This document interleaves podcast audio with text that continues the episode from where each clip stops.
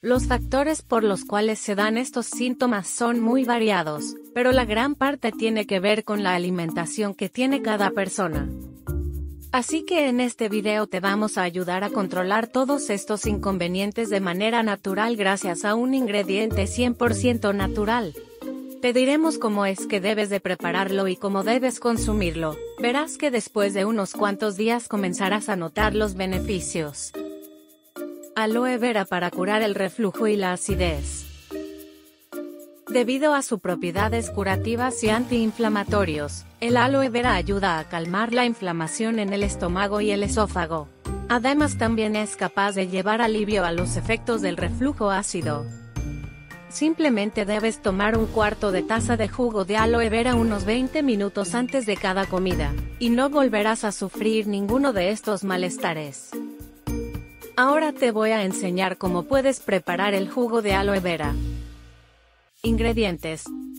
4 cucharadas de pulpa de aloe vera, una taza de agua, y una cucharadita de miel.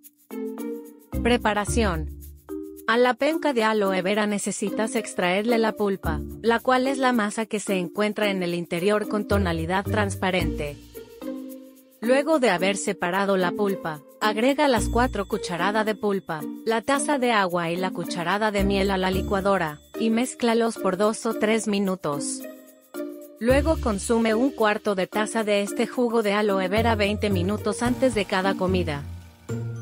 Nota. Si consumes aloe vera en exceso, puede tener un efecto laxante.